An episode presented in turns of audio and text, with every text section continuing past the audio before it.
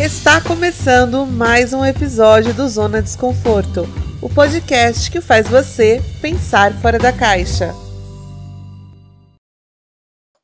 Olá a todos e a todes e a todas.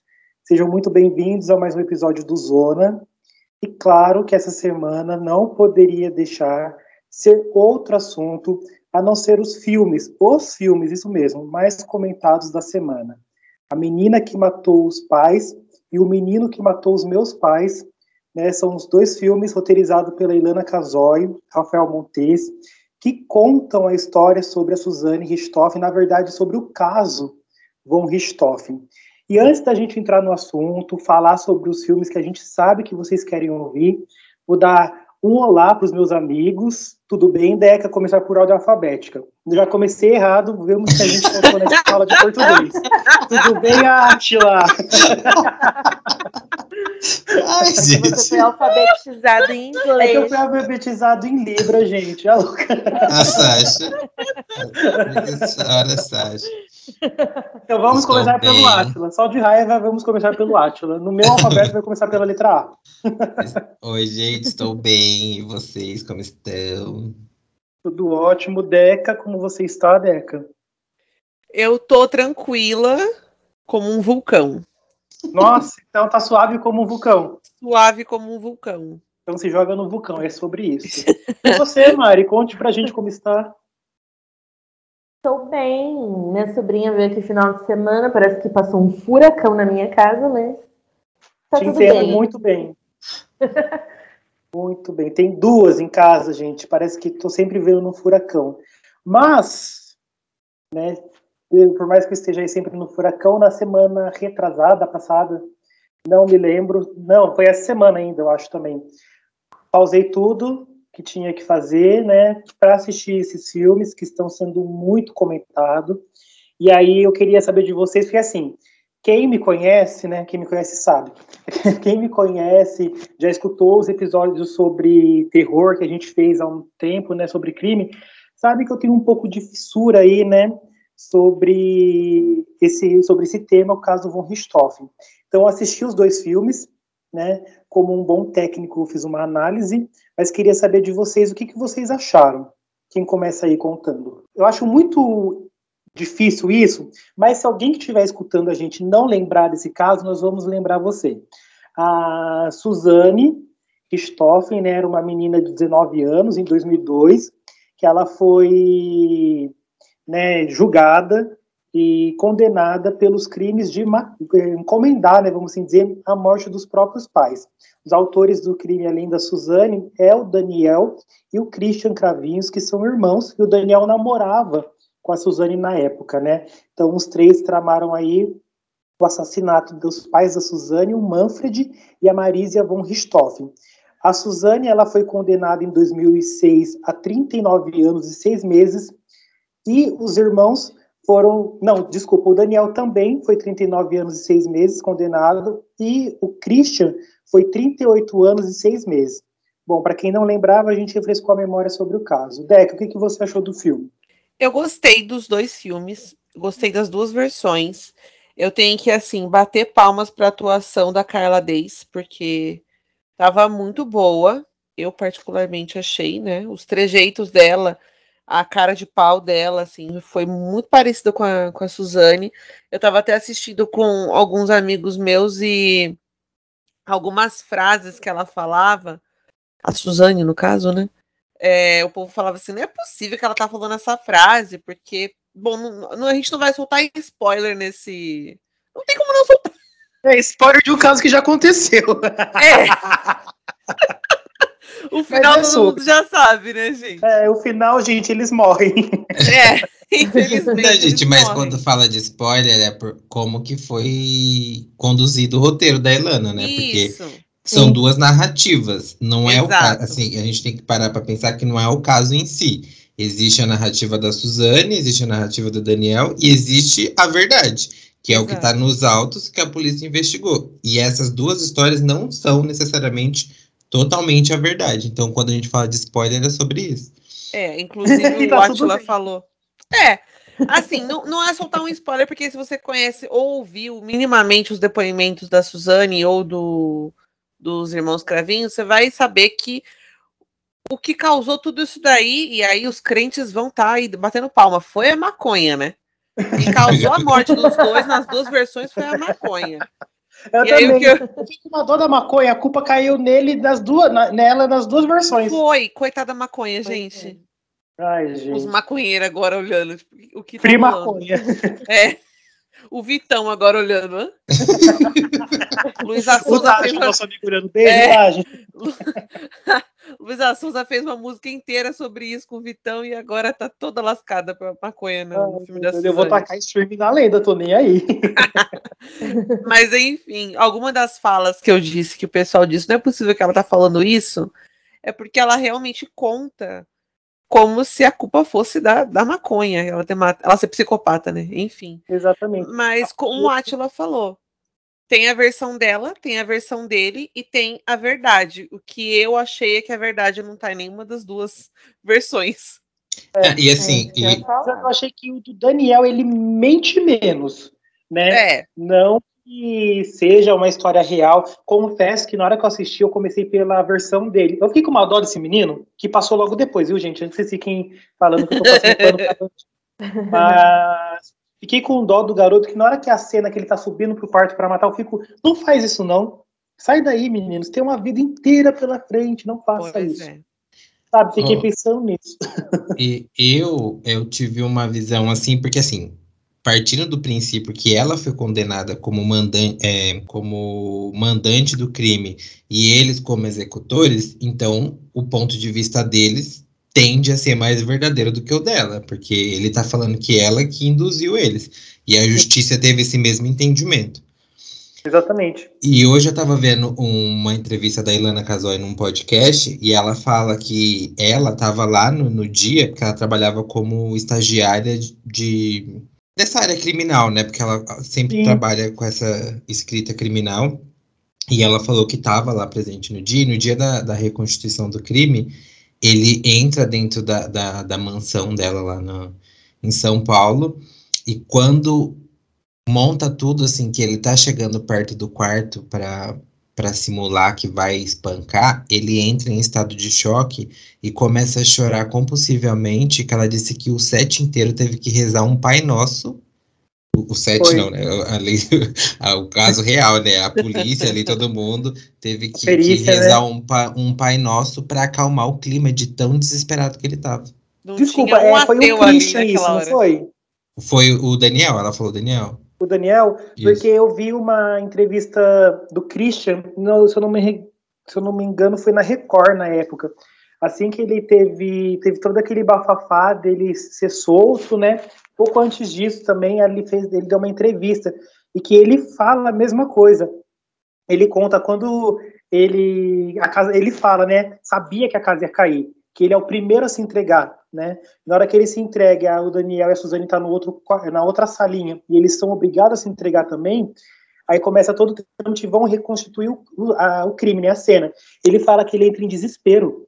Aquilo tomou conta da emoção dele que ele não conseguia ele não conseguia se mexer, ele não conseguia fazer nada, porque aquilo foi muito forte para ele, né? Então, realmente, isso que o Gato falou é verdade, levando em conta que ela é a mandante, que ele só é, praticaram. E levando em conta essa emoção que esses meninos tiveram, eu acho que a versão deles é a mais verdadeira, mas não 100%. É, e dizer Mari, você assistiu os filmes? É, e só Desculpa, pode falar. E, e, e, dizer isso, que ela é a mandante, que a ponto de vista dele talvez seja mais verdadeiro, nada muda, que ambos são assassinos de, Exatamente. de uma forma assim terrível. Exatamente. É isso que eu ia comentar, tipo, por mais que, né, que ela seja a cabeça de toda a operação, tipo, para mim ele tem um quê ali de psicopatia para cometer um crime a esse nível, sabe? A sangue frio. Mas eu gostei muito dos dois filmes e também achei que a atuação da Carla Dias está impecável. Tem uma cena que, que é quando ele conta a versão dele, que ele fala assim, eu vou conversar com o alemão, que não sei o que, e aí, alemão, eu gosto da sua filha. Aí ele finge sacar uma arma e faz pá! Aí ela traga o cigarro assim. olha e fala, matou? Matou.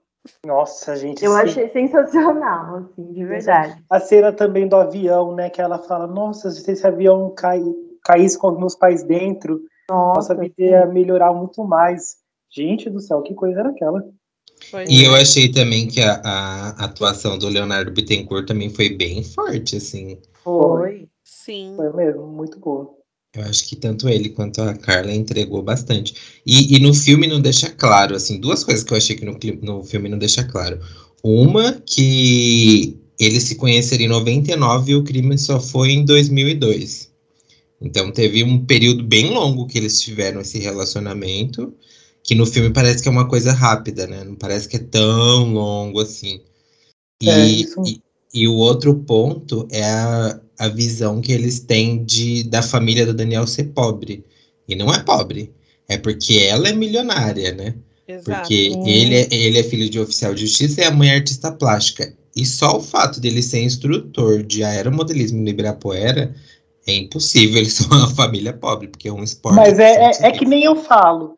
A gente vai ter muito mais noção. O filme, o intuito dele é mesmo colocar esse debate do que, que a gente acha. Não é para passar pano para nenhum dos dois, um foi menos errado, o outro mais errado, né? Sim. É mais tipo assim, em qual versão você acredita mais? Porque existe uma versão mais verdadeira, isso é um fato. Sim. Um dos dois ali mentiu menos, um dos três, vamos assim dizer, né? Porque o Christian também participou do crime, também foi julgado. Um deles mentiu menos. E acho que a proposta do filme era mais ou menos isso, mostrar os autos do processo, porque todas aquelas falas foram falas reais do- dos criminosos, né?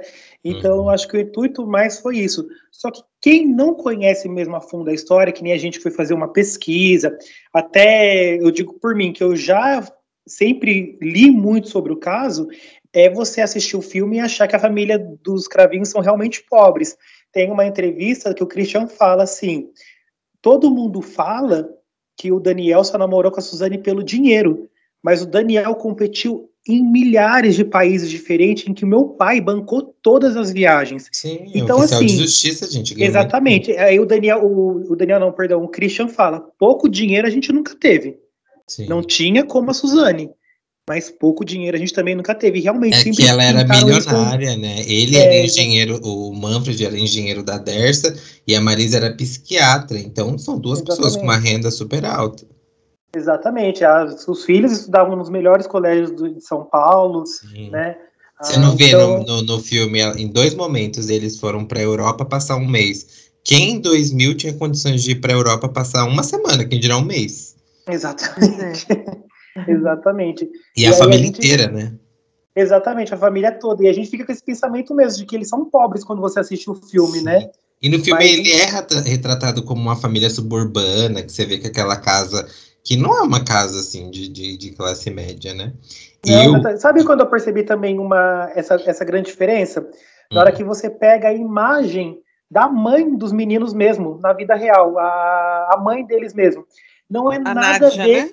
A Nádia, não é nada a ver do que aquela mulher. Porque Sim. assim, eles colocam uma mulher gorda, com roupas mais para senhora, com um Uhum. cabelinho preso igual de senhora e um óculosinho. Quando você pega a Nádia, é Nádia, né? Nádia, isso. Nádia, então, ela não é desse, desse estilo. Quando eu vi os vídeos do lá da, da audiência, que eu olhei ela e falei assim, nossa, mas essa é a Nádia mesmo de verdade, que eu fiquei sem acreditar que era ela, porque pinta uma, uma dona de eles casinha. retrataram meio como a grande família, a dona É, Nenê e o Lineu, né? família. Eu Sim. olhava o, Nine- o Lineu e a dona Nenê. É, sim, exatamente. Até a cena da mesa em volta, assim, quando eles estão comendo empadão. E até o fato dele falar errado. Assim, gente, em dois momentos da minha vida, eu encontrei o Daniel e o, o Christian pessoalmente. Eita! Pediu E- autógrafo? claro que não. E, e eles falam super bem. Não é assim aquela coisa cara, caracatice lá que ficava gritando, assim. Eu não tive a oportunidade de conversar, mas falei, eu troquei algumas palavras nesses dois momentos. E o pai dele, por ser um oficial de justiça, naquela caricatice de um de uma pessoa totalmente que não sabe se portar em lugar nenhum, sabe? De, de gritar. É, eu acho que... eram pessoas simples até demais, e na verdade eles Sim. não eram, né? É, É, e- e, outra leitura que eu tive, isso é uma visão minha particular do caso.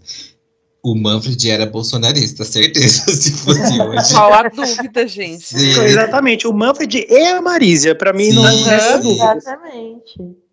Mas é, vamos falar de dois personagens tão importantes quanto e que o filme retrata muito menos assim, claro, né? Porque não era o foco. Mas, Mário, o que, que você achou do pequeno Andreas, no filme do próprio Christian? Que mata, mas, tipo assim, só tem 10 falas. É, então, é, o Andrés ele deveria ter tido uma participação é, muito maior. Inclusive, eu acho que deveria ter mostrado o depois também da parte dele, assim, porque pelo que eu li, assim, ele ficou traumatizado, né? E a vida dele se acabou por conta desses crimes. Inclusive, eu estava vendo ontem que a, quando a Suzane teve um habeas corpus, ela foi assustar ele, né? Acho que por conta da briga da herança. Eu tô errada? Mas ela, ela, ela entrou, tentou entrar em contato com ele, só que ele estava em choque ainda, né? Então, É, então, que eu vi que, na verdade, ela ficou- começou a perseguir ele, né? é. E aí ele entrou com uma restrição judicial para ela não chegar perto. Então, assim, o nível de, tra- de trauma dessa pessoa pro resto da vida, inclusive eu fiquei me questionando, falando assim, meu, esse filme trouxe tantas coisas à tona, imagina a cabeça desse cara hoje. Então, mas eu acho que será que é só por causa do crime? Porque se você pega a versão Suza- do, do Daniel, ele fala sobre abuso do pai com a filha, Então. sobre espancamento. E aí você vê que hoje o, o Andrés, em dois momentos da vida, ele foi achado dentro da Cracolândia. Ele ficou desaparecido um tempão, agora, recentemente, acho que em 2019. E em 2017, ele foi encontrado dentro da Cracolândia, caquético. Então você para pra pensar assim, gente, é tanta coisa ruim que veio que Sim. dinheiro nenhum paga, né? Ah, com certeza. E também tem o fato dele não aparecer tanto assim no filme é porque não se tem muitos dados sobre ele, né? Até na época do, do depoimento, ele soltou aquela nota depois de muito tempo já que do, do caso para a imprensa, é, mas ele pouco falou e acho que é para preservar a, a imagem não só dele, mas é, hoje a gente for dar um Google no, no, nos nomes dos pais dos cravinhos, ou de qualquer pessoa que, que seja envolvida, que não são os três principais ali, né? Pouco se sabe sobre eles.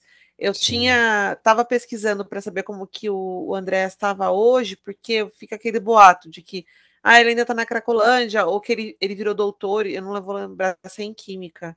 E que aí ele está É, a morando fora do país. Que estava fora do país, que ele se formou em farmácia. É isso, né? Isso. E pouco, pouquíssimo se sabe. E que bom que pouco se sabe sobre ele, né? Espero que ele esteja bem. que Até porque não tem por que saber, né? Não é celebridade, né? É. É, uma pessoa Exatamente. comum. Então, mas É, é. infelizmente esse caso tornou todos uma celebridade, né? Sim. Eu acho que só não virou celebridade os pais dos meninos, mesmo dos cravinhos, porque o Daniel, o Christian e a Suzane se tornaram celebridade ao ponto de ter fã-clube em redes sociais. Que é um E o surto, André- né? Precisamos falar sobre. Precisamos falar sobre, vamos falar mais pra frente. E o, e o Andrés, ele falou: o meu sobrenome acabou com a minha vida depois disso também. Uhum. Não foi só o fato do crime. É ele Sim. carregar aquele nome, porque ele sabia. Não é comum no Brasil você ter um nome bom, Richthofen, né? Ainda mais é, como que é? Andreas Albert, é nome de gente chique mesmo.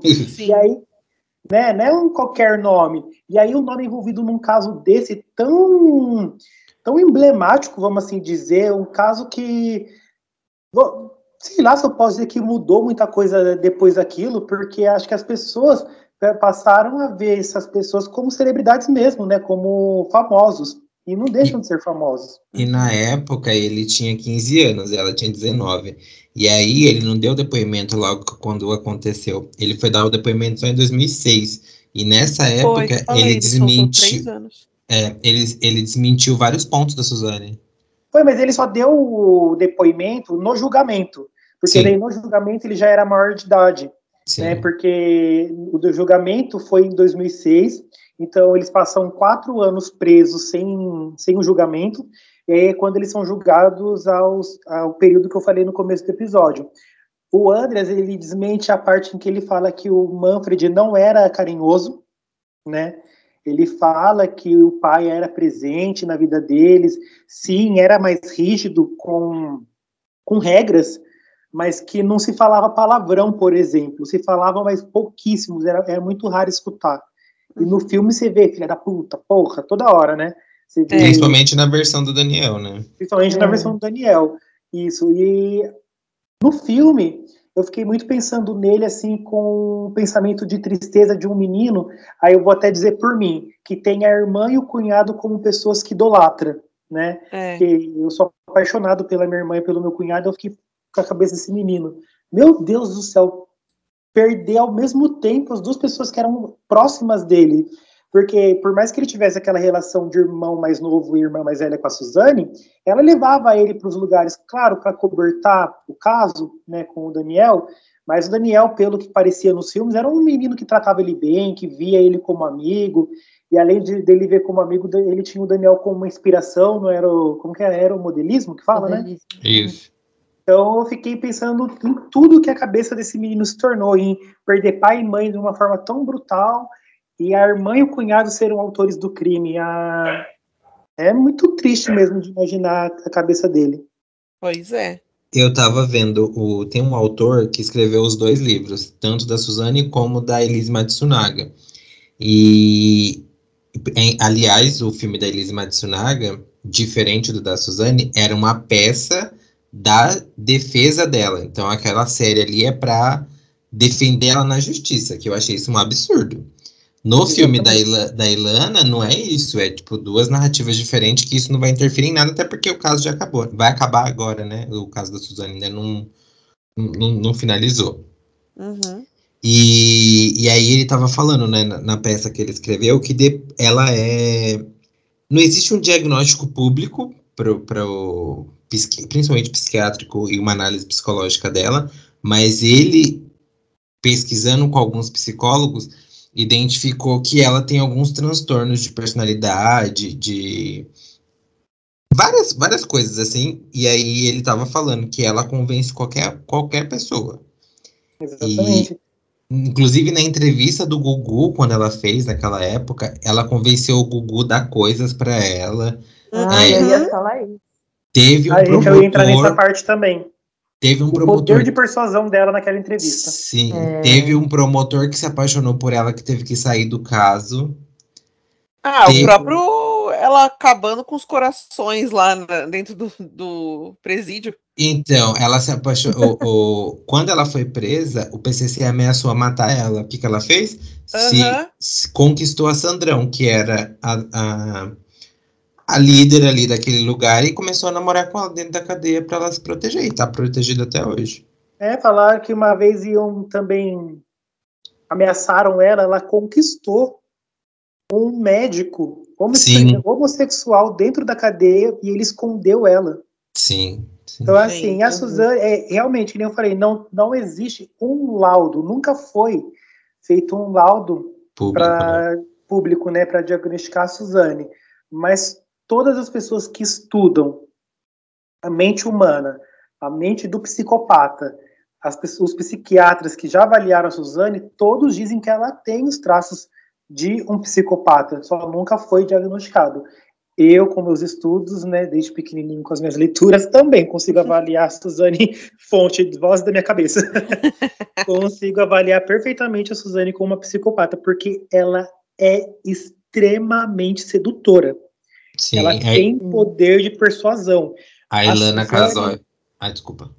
É, eu, eu, ia falar exatamente isso. A Ilana Casoy, Rafael Montes, outras pessoas que já escreveram sobre, falam do poder de você ficar encantado com ela. E aí a gente entra no assunto que a gente ia falar sobre a entrevista com o Gugu, que ela fala de um jeito meigo, doce, tão simpático. Na hora que ela manda uma mensagem pro, pro Andrés pedindo perdão falando que ela amava ele, tudo que eles viveram em família, que ela amava os, os pais. Você fica assim, nossa, tadinha, ela teve seus motivos para fazer isso, né? Você chega até por um, sabe, questões de segundos pensar isso. E aí depois você cai na realidade e fala, não, essa mulher é diabólica. Uhum. Então você fica muito pensativo sobre, né? Vocês ainda, vocês têm dúvidas de que ela vai conseguir pegar a liberdade 100% aí antes de acabar a pena dela, de cumprir a pena? Então, eu acho que a mídia contribui de uma forma muito negativa para a desinformação. Todos os anos, assim, já tem a matéria pronta, só muda a data, Sim. né? Ai, dia dos pais e dia das mães, Suzane saindo pro indulto de alguma coisa. Gente, isso é uma puta desinformação. Existe um, um código penal no país e tem que ser seguido. Obviamente que ela vai pro regime semiaberto, isso é um direito de qualquer pessoa. Aí ah, começa, sim. mas quem que ela vai visitar no Dia das Mães? Gente, ela vai visitar quem ela quiser, caralho. É, ela, ela saiu, sim. porque não há dúvida de que ela vai sair antes. Sim. É, é... Na verdade, ela já saiu, né? Ela, ela tá em regime semiaberto, então Exato. ela tem o direito de todos os dias trabalhar ou estudar. Ela tá fazendo, fa tá fazendo faculdade agora, e se ela tem condições financeiras, eu acho que deve fazer isso mesmo, pelo menos tá ocupando a cabeça com alguma coisa. E, e isso, assim, hoje a gente está falando de um caso de uma pessoa milionária, mas quase um terço da, do, do presídio, dos presidiários brasileiros são pessoas que tiveram, foram presas com um porte de, de droga minúsculo, que assim, tá passando por essas mesmas pressões de que bandido bom é bandido morto, e que ne, não necessariamente cometeu um, cometeu um crime tão grave como ela cometeu. Sim. E falando em do semiaberto, vocês é, eu não vou saber, Guto vai saber confirmar melhor que eu.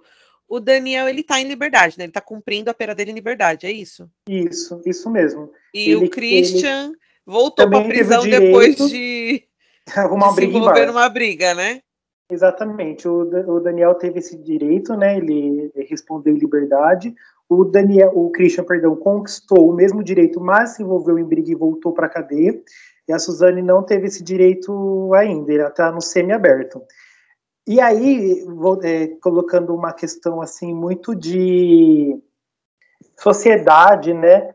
Do, do peso que eles que, que esses três vão carregar para o resto da vida, só pelo nome deles. E também por tudo isso que aconteceu em você voltar à sociedade depois de ter o direito de, de estar respondendo em liberdade tudo. Queria saber de vocês o que, que vocês acharam porque fazendo essa pesquisa também para o episódio, eu lembrei, não sei se vocês já tinham visto, que além de sair da cadeia, né, de responder em liberdade, o Daniel se casou novamente com a filha de uma de uma, como fala? Uma das funcionárias lá, né? Não é, uma das funcionárias do presídio. E assim que essa mulher casou com o Daniel, ela perdeu dois empregos, né? Ela saiu de dois empregos. E aí eu queria saber o que vocês pensam sobre isso. É, eu penso que a sociedade é preconceituosa pra caralho, né? Porque, sei lá, tipo, o que, que tem a ver o emprego da menina com quem ela se relaciona, entendeu? Desde que ela cumpra as funções dela, foda-se. Será que aquele namorado lá, um que foi noivo, na verdade, da Suzane, perdeu o emprego também? É, então. Exatamente. Também tem isso, né? Gente, teve o caso também que o Christian viveu um romance gay dentro da cadeia, vocês viram? Ah, é verdade. Isso aí eu não vai, vi, não. Vai sair um livro contando essa história. Eita, amor bandido. Pois é. terminou da Britney Spears. Mas sobre...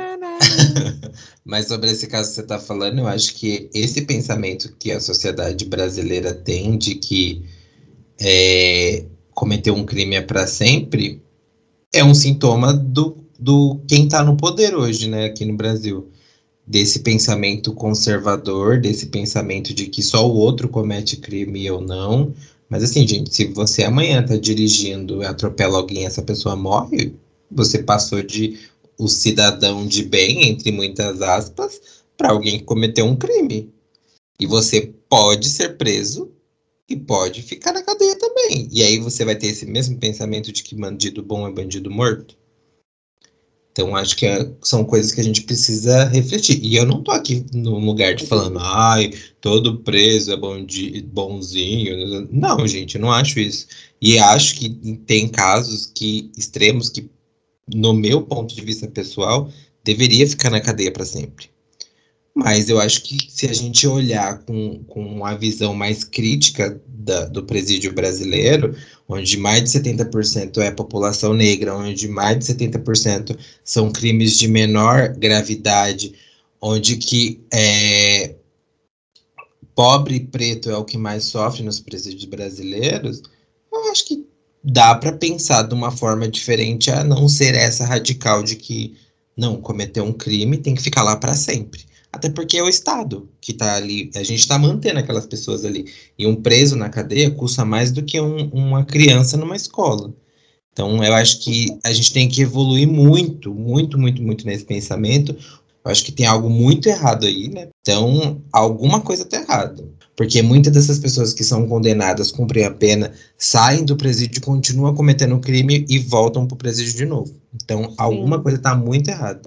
Ah, mas é que nem você falou, né? É mais lucrativo ter penitenciária do que da educação para a sociedade. Né? Sim. Eu, eu sou de uma família, meu pai, ele sempre trabalhou em presídio. Meu pai é, é funcionário público concursado.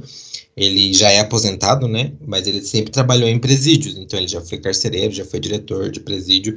Então eu sempre tive muito contato com essa essa vida do, do presidiário brasileiro. Ele trabalhava ali em Guarulhos, na penitenciária.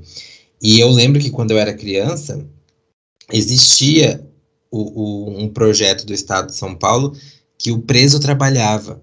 Então, o preso produzia bola, fazia carteira e cadeira para escolas. E, e, ele trabalhava e isso abatia na, no, na, no, nos dias de, de condenação.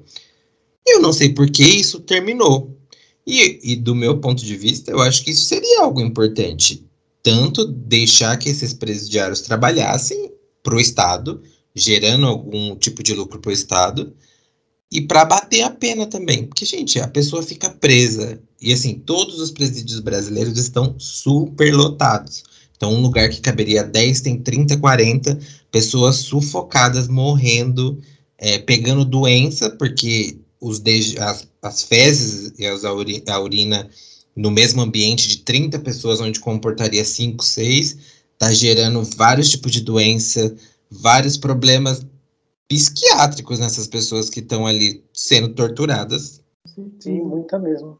Deca, você ia concluir também? É, não, na verdade eu ia começar uma, um outro, uma outra questão, que como eu falei no começo, que são os fã-clubes, né? Eu tô com um aberto aqui, gente, que eu não vou dar o arroba, porque eu achei isso um absurdo. É, a gente internamente aqui no nosso grupo falando sobre a pauta né, da, gravação, a gente deu risada, claro, mas, meu Deus, isso é, é surreal. Tem um perfil no arroba, depois vocês procuram caso queira, mas o nome tá lá, Suzane Luiz von Richthofen, né, e a Bill tá assim, nada a declarar no momento, depois a gente convoca uma coletiva. Quando você abre as uhum. imagens, gente, as legendas. É uma pior que a outra, cara. Seriam engraçadas, na verdade são. É uma pior que a outra, mas você fica assim, desacreditado com esse absurdo. É a foto da Suzane no dia do velório dos próprios pais. E a legenda é: Nesse dia eu só queria dar um abraço à nossa menina, amor eterno, coração, coração. Meu Outra Deus. foto é da Suzane saindo num desses indutos que fala, né? É, nessas, nessas saidinhas, e a legenda é maravilhosa nossa fadinha, sempre linda em todas as fotos. Aí você fica, que? Gente. O dia que a Suzane vai para a cadeia, assim que o Christian ele confessa o crime, pegaram um vídeo, fizeram um GIF e a legenda é simplesmente amo, perfeita, coração, coração, coração. E aí a gente fica, quem é o palhaço que tá fazendo isso, gente?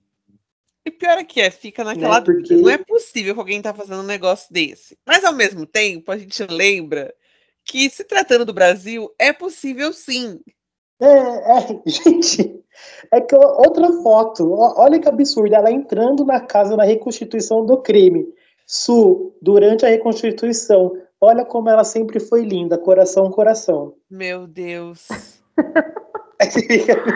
e aquele da fadinha, da fadinha? É, esse Gente, foi, foi o Sabe, maravilhosa, sempre linda, maravilhosa a nossa menina. Aí pegaram uma foto da criança, a criança mais linda e fofa que eu já vi, sabe? Mas até Gente, outra, toda saúde em a rainha. Olha é isso. complicado. quando essa menina sair do para ficar 100% livre, né? Com 100% não, né? vai cumprir o, o final da, da pena dela em liberdade, o que vai ter de fã-clube para ela não tá escrito. Mas na, Eu na tava saidinha, vendo na última saidinha dela, já tinha gente com faixa lá em É, Tremembé. então, no próprio Twitter, quando ela saiu, ela saiu propositalmente com aquela camisa do Corinthians, gente. Porque ela sabia que ia viralizar. Ela, é, cara, é- tudo que ela faz é proposital. Ela saiu com a- É. na época, né? Era o lançamento do Corinthians.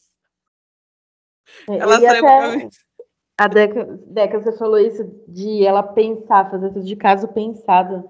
Eu fiquei pensando também, será que, tipo assim, ela não se aproximou do Daniel como uma oportunidade de, de matar os pais mesmo e sair ilesa, né? Culpar alguém? Com certeza, né? Mas se for isso também, assim- ela pensou durante muito tempo, né? Porque Sim. foram três anos de namoro até o crime acontecer. Mas Pode ela é muito tenha- fria, né? Sim, Pode ela ser é que tenha acontecido o quê? É, como uma pessoa psicopata, né? Imaginando como. Ela já queria, já queria dar cabo nos pais desde sempre. Estava meio cansada deles. Aí encontrou um alvo fácil, quis conquistá-lo, deu certo. Ela foi colocando, como todo psicopata, vai agindo friamente, pouco, aos poucos, colocando, plantando aquela sementinha. Porque se ela falasse logo do começo, pai, e aí, vamos matar meus pais, o cara ia falar, tá louca? Tá, mas. E aí calhou dele ter um irmão que também já não era muito, muito certo da vida. O cara se lascou. Tava do jeito E- mais fácil de ganhar dinheiro, né? Exatamente. Aliás, vamos combinar aqui, gente, que o Christian foi muito burro de comprar Foi. aquela moto. Nossa, total, né? Ah, gente, na moral, se sou eu do lugar dele. Ah, gente, perdão aí, tá? Mas se sou Ah, eu a gente entendeu, a gente entendeu. no lugar dele, eu ia esperar pelo menos seis meses. E ia parcelar aquilo lá, gente. Sei lá. Mas não foi nem só a moto, né? Ah, O velho. próprio jeito como a Suzane se comportou, porque assim, o, o policial conta, o policial que trabalhou no dia do caso, né, que a Suzane Uhum. ligou, ele chega, a Suzane fala, "Ó, acho que assaltaram minha casa. E ela Uhum. entra, tudo, na hora que ele vê a cena, ele se depara com o crime, ele fala que ele vai descendo a escada pensando como eu vou contar para essas crianças o que eu acabei de ver, né? Tipo Uhum. assim, como eu vou dar essa notícia? No que ele fala, Suzane, ah tá, o que a gente tem que fazer agora? Ou como prosseguir? Sim. É a primeira coisa que ela fala. E todos os policiais que trabalhou na época, os peritos, os advogados, todos falam que a Suzane e o Christian, e o Daniel, perdão, falavam exatamente a quantia de dinheiro que tinha dentro da casa. E além deles É. falarem com muita propriedade a quantia, eles só se preocupavam, se preocupavam com isso. Tá, e agora, como a gente procede com a, com a herança? Ah, como a gente está entrada nas papeladas para receber o dinheiro? Ah, como isso aqui? Eles não se mostram tristes em nenhum momento. Então, assim, ali eu acho que. Eu assisti o Investigação Criminal, né, a série da Netflix, que agora é, é disponível também na Amazon. E aí o cara fala, assim, a gente já estava ligado que eram os dois. Não tinha muito como não ser os dois. Só que a gente teve a certeza quando o Christian comprou uma moto carérrima em 2002 à vista, Com dólar. em dólar. Então, assim, né? Gente. Aí chamam ele e falam: Como que você conseguiu? Ah, minha avó me deu um dinheirinho e eu tava fazendo uma economia. Ali eles já viram que mentiram, porque ele é usuário. Usuário não, não consegue eh, guardar dinheiro. Então, assim, eu acho que a moto foi só a cerejinha do bolo, Foi vamos a assim dizer. do bolo. E também, cara, tava muito na cara que ia dar merda isso, né? É, É. óbvio, né? Eu não sei esse, esse planejamento aí deles. Gente, mas é, é muito amadorismo. Assim, tudo bem que foi o primeiro crime deles, assim, dessa, dessa magnitude.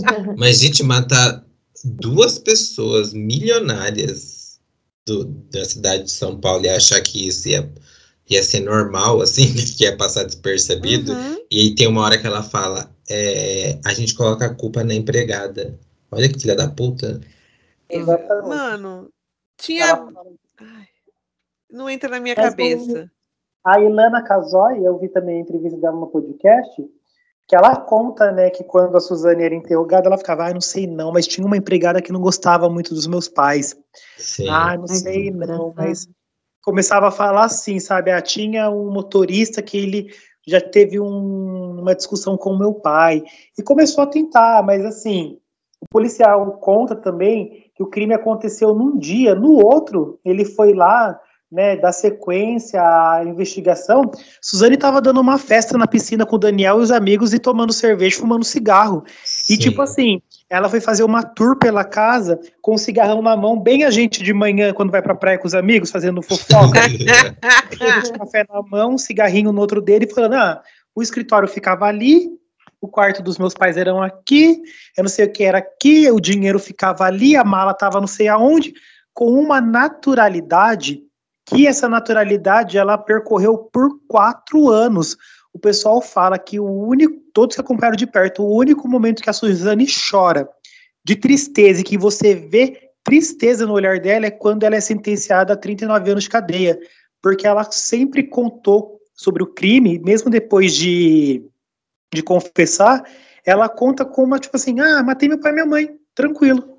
A, Ilana fala que na reconstituição quando eles se desesperaram, choraram lá, e ela nada esboçava, nada. Uhum. Aí falava assim, agora é só vez de contar. Aí ela falava, ah, nesse dia a gente tomou café, e, e sempre contando de uma forma como se ela não pertencesse ao crime. Que ela estava contando a história de outra pessoa e não dela. E contava assim a menor, assim, nem, nem um pesar, nem uma tristeza. É meio doentio, né? Bom, gente, vocês querem desmembrar mais algum tema desse. mais algum assunto sobre esse tema? Ah, eu só queria falar da, da que vocês estavam falando do, do fã clube. Eu acho que ainda o fã clube da Suzane é mais tímido do que da Elise Matsunaga. Que eu tava vendo do, da Elise Matsunaga, tem comunidades, assim, perfis no Instagram com milhares de pessoas seguindo, assim.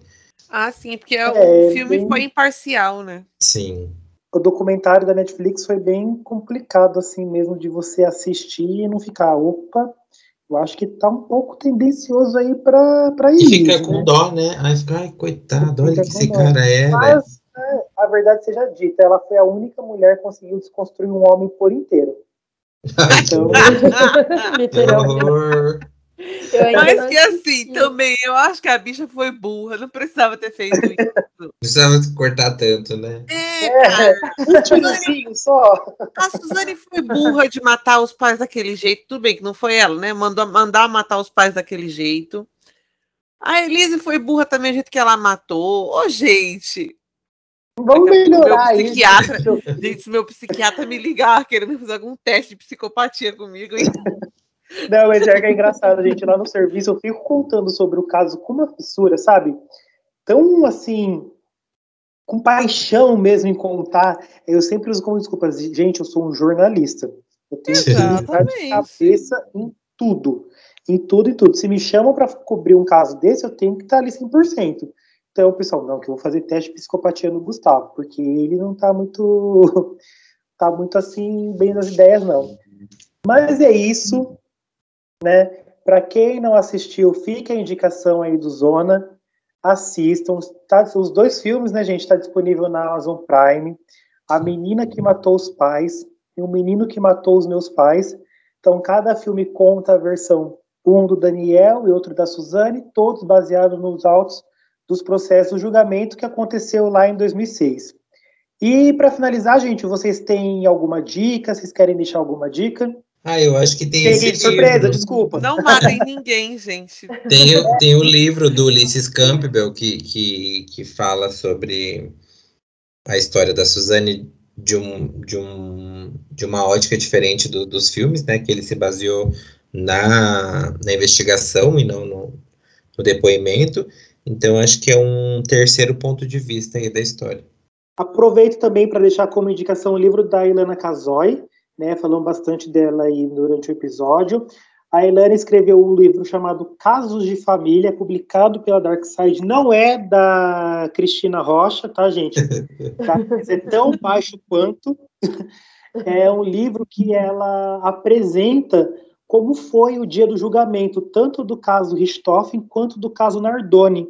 Ela esteve presente nos dois, na, nas, nas, duas épocas, né, trabalhando como. Ah, eu não sei, aquela pessoa que só senta lá para escutar, sabe? Não é promotora, não é juíza, não é advogada, não é nada. Só senta lá para escutar e ela escreveu esse, o livro Caso de Família no que ela conta e ela relata até com desenho assim a cena do julgamento. Então fica aí de indicação da leitura porque é muito boa. Gravem esse nome, Lana Casoy, que a gente está falando bastante, mas porque provavelmente a gente fale dela mais pela frente. Porque além disso, ela está em negociação com a HBO Max para escrever uma série sobre o caso Daniela Pérez. Para quem não sabe, dá um Google, a gente vai falar em outro episódio. Uhum. Ah, e ela já fechou já. Já fechou? Já fechou. Então vamos falar sobre um, um episódio. Então é sobre aí. e tá tudo bem. Eu queria dar uma dica de um filme também, que é outra história que eu gosto, assim, de assassino, é do Charles Manson. E tem um filme chamado O Perigo Bate à Porta. Hum, que gostei do nome. É, conta um pouco sobre a seita dele, como ele liderava, né, como ele matou o, o Polanski, né? Enfim, assistam, não vou dar spoiler, porque conta bastante coisa legal. Legal assim, né? pra mim, eu Vamos chamar de louca. Mas é, é bem sangue frio também, então vou recomendar esse filme. E tem um outro filme que não conta caso real, mas eu assim, eu acho que é uma das melhores atuações de cinema para mim do Javier Bardem, que é Onde os Fracos Não Têm Vez, que é um dos meus filmes preferidos da vida. Puta que pariu, que atuação é aquela? Gente, eu suava frio da primeira vez que eu assisti esse filme. Sério, recomendo muito. Ai, que cult a Mari, né? Exatamente. Bom, a gente, já que a Mari deu dois, eu vou dar mais um, então assista Nossa o caso. senhora, a gente quer, a gente quer ver caso, O caso Evandro é maravilhoso também, só isso. Tá é isso. Gente, é sobre isso. E tá tudo bem. Assistam tá, tudo bem. Exatamente. Se você chegou até aqui neste episódio, muito obrigado pela sua audiência. A gente continua contando com vocês e com a presença de vocês nas nossas redes sociais.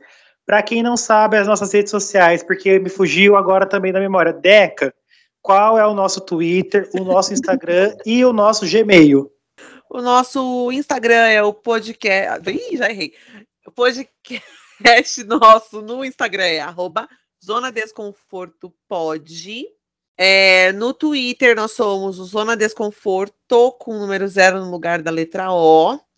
Também estamos no Telegram. Então é só você procurar como Zona Desconforto e procurar nosso grupo lá. Caso aconteça a mesma coisa aí do que rolou essa semana, do Instagram, Facebook e LinkedIn, gente, a louca aqui do, do LinkedIn. Instagram, Facebook, WhatsApp caírem, né? Saírem do ar. E mandem e-mails pra gente. Foram com Deus. É, mandem e-mails pra gente no podcast zona desconforto@gmail.com. É isso, pessoal. Nossos redes sociais vocês já conhecem, então não vamos repetir. Quem não conhece, volta lá no primeiro episódio e depois no episódio 50, que é meu episódio de estreia, eu acho. Episódio 40 e poucos, não lembro. Então, assim, não vamos voltar a falar o que vocês já sabem. Gente, muito obrigado mais uma vez. Agradecer aos meus amigos, estava com saudade de vocês, porque eu tirei folga semana passada, mas os meus advogados estavam ativos. Vi todos que falaram mal de mim e eu mandei um e-mail mandando vocês ir para casa do chapéu. Um beijo. Amo todos, principalmente os nossos ouvintes. Ah, rapidinho, perdão, perdão, mas eu preciso agradecer a todos os nossos ouvintes que fez um pix no meu aniversário, gente. Muito obrigado. É verdade. Muito obrigado de verdade. Quanto foi, Guto? Vocês pagaram uma conta de luz então, assim, eu estou muito feliz mesmo, mesmo, mesmo, mesmo. Ao todo, deu um total de 102 reais. Então, assim, para uh! alguns é pouco, para mim pagou a conta de água. Então, assim, muito obrigado de verdade a todos e espero que no ano que vem seja ainda mais e mais e mais e mais e mais e mais. Próximo aniversário é de quem, gente? Acho que é o meu. É, o, é, do Atila, só ano que vem. É. Só ano que vem? Então, do Atila, a gente quer bater a meta de 200 reais na conta dele, tá bom, gente? Olha, no último é. aniversário ganhou micro-ondas, hein? O Atila não dá pra gente usar como parâmetro, amigo. Não, mas do Zona. Seguidores do Zona. Sim, O arrasou. Tá bom. outro podcast lá a gente fala em outro momento. Ai, gente, eu Beleza. falei o nome do filme errado. Qual é? Nem tão cult assim, nem tão cult assim. É, nota de errado. Não é, eu não lembrava o nome do filme, eu dei um Google que falei o filme errado, mas é, é exatamente isso que eu falei. Chama Helter Skelter, desculpa. Nossa, um pouquinho diferente. Não, chama Helter Skelter. É que o, o outro também fala sobre a família Polanski. Enfim, confusões. Mas tá tudo bem, gente. É isso, É. beijo, gente. Pra acabar, Beijo. vamos a música da Xuxa. Beijinho, beijinho, tchau, tchau. Beijinho, beijinho, tchau, tchau. Beijos. Tchau. Beijo, tchau.